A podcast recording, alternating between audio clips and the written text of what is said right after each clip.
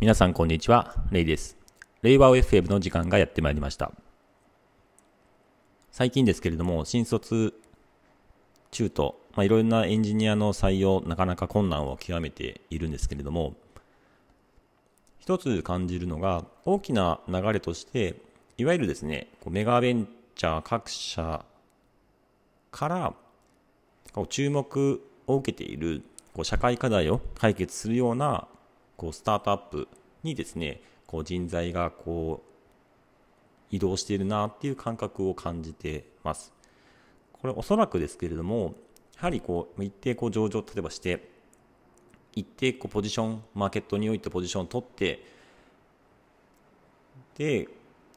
いう中で、まあ、もちろん新規事業を展開したりなども各社あるんですけどもやはりこうある程度方向性が見えてしまっているでもっと大きな視点で見るとグローバルにおける B2C のサービスというのはやはり GAFA 含めたグローバルのサービスが、えー、基本勝ち勝っている状況ですし大きな B2B の SARS っていう意味でも Slack とか Salesforce とか Zoom とかっていうグローバルのサービスが勝っている、まあ、その中でまだまだ開拓の余地があるのが例えば B2B の、まあ、それぞれ日本のね産業構造の中でこう歪みとか歪みがある中で課題を解決しないといけないっていう状況の中いわゆる B2B SARS っていうのが非常にこの特に数年こういろんな資金も流れて人材も流動しながら立ち上がってるなというふうに思います。一時なんかメルカリ社にすごい優秀な人材がブラックホールのように吸い込まれてるみたいなそういうで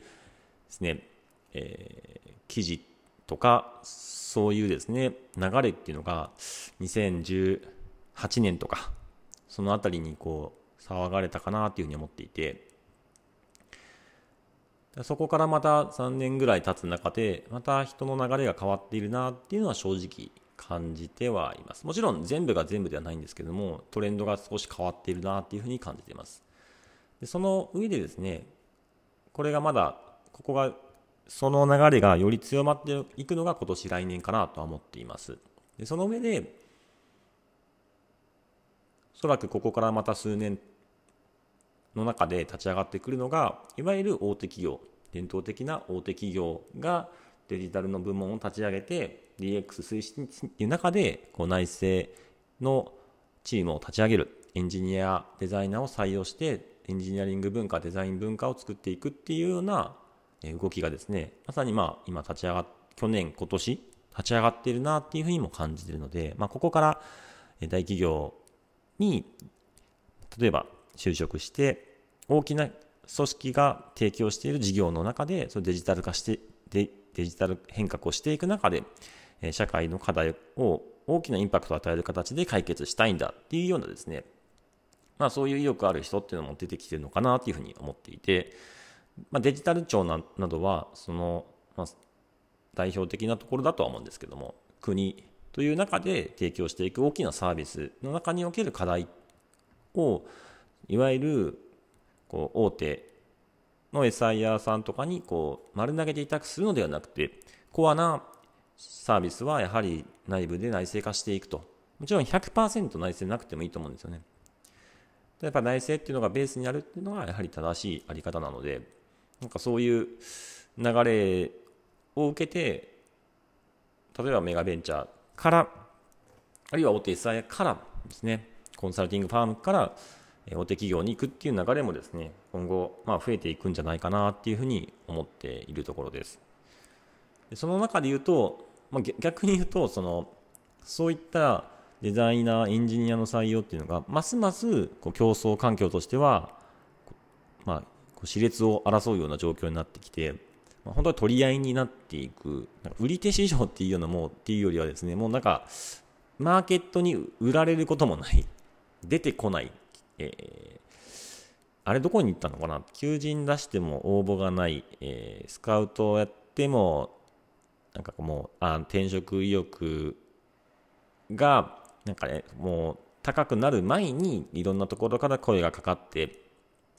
次行くところ決まってますみたいな感じになると、市場にこう、求人とかが出てこなかったり、転職意欲がある人が、こう、実際顕在化しないみたいな形になっていくので、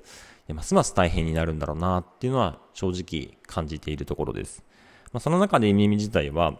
比較的こう人数もですね、多く採用していかないといけない中で、新卒の採用に少し舵を切り替えているところです。実際に23年卒の採用に関しては、50名採用。で、大部分がエンジニア。で、長期的には毎年100名エンジニアが採用できるような、まあ、そういった計画を立てているので、これはなかなか大変なんですけども、逆に中途で採用しようとすると、それも難しくて無理、ほとんど無理だなっていうふうに思っていて、結構な規模の人数でおそらく採用しようとすると、その日本人とか日本で採用するっていうこと自体が結構無理になっていくなっていうふうには個人的に思っていて、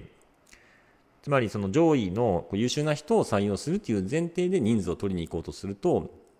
日本国内に絞っていては無理で、まあ、おそらく海外とかグローバルでの採用っていうふうに切り替えていかないといけない。で、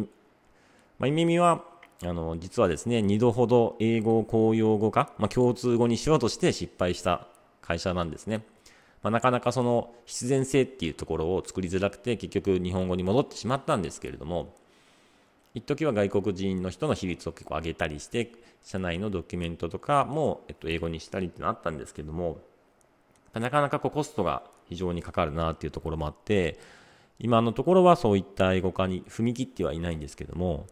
なので、まあ、日本の中で、えー、採用していこうとすると、まあ、新卒に、えー、頼らざるを得ないっていうところで今、新卒の採用を力を入れていっています。で、新卒のやっぱり特にエンジニア、デザイナーさんですね、あのやはり学生時代から結構独学で学んだり、今学べる環境っていうのも広がったり、ハッカソンであったりとか、いろんなですね、メンターサービスもあったりとか、いろんな形で機会があるので、すごくですね、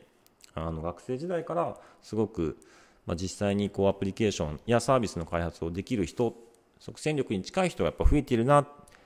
こう学習の低学年化っていうのがすごい進んでるなっていうのを強く感じるんですけれども、一方で、こうチーム開発であったりとか、仕事、商用で通用するようなコード品質とか、成果物の品質っていうのをあの作り上げていこうとすると、やはりまだまだそういう経験っていうのは少ないので、そういった部分をですね、学生の時代から少しですね、学べるような、そういう機会もなんとか、こう、耳なりに提供できないかなっていうふうに思っていますし、まあ、そもそも、こう、プログラミングとかに興味を持つような、そういう興味開発であったり、興味喚起をするような、なんかそういう何かカリキュラムであったり、イベントであったりっていうのも、耳鳴りにできないかなっていうふうに思っていて、最近の流れで言うと、あの、三三、三三の創業者の方が、あの、神山、徳島県の神山に、その神山丸ごと高専っていう高専を作ったりですとか、その、学校から作っていくっていうアプローチ。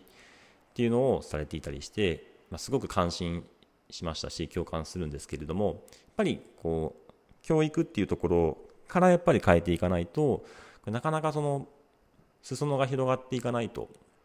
例えば女女性女子があの女性の学生が、え、プログラミングにもっとですね親しみ持って自分でもできるんだっていう形で、え、なんかこう興味を持ってもらえるともっと裾野が広がると思いますし、だからまだまだこうエンジニアとかこう憧れの職業になっていると言われているものの、まだまだこう母数が少ないなっていう、世の中が必要としている人数化すると母数が少ないので、この辺り教育から何か意味が関われる余地がないかなっていうふうには最近強く感じているんですけども、いずれにしても非常にこの採用市場における競争環境っていうのは非常に激化しているなっていうのが最近の所感でした。以上です。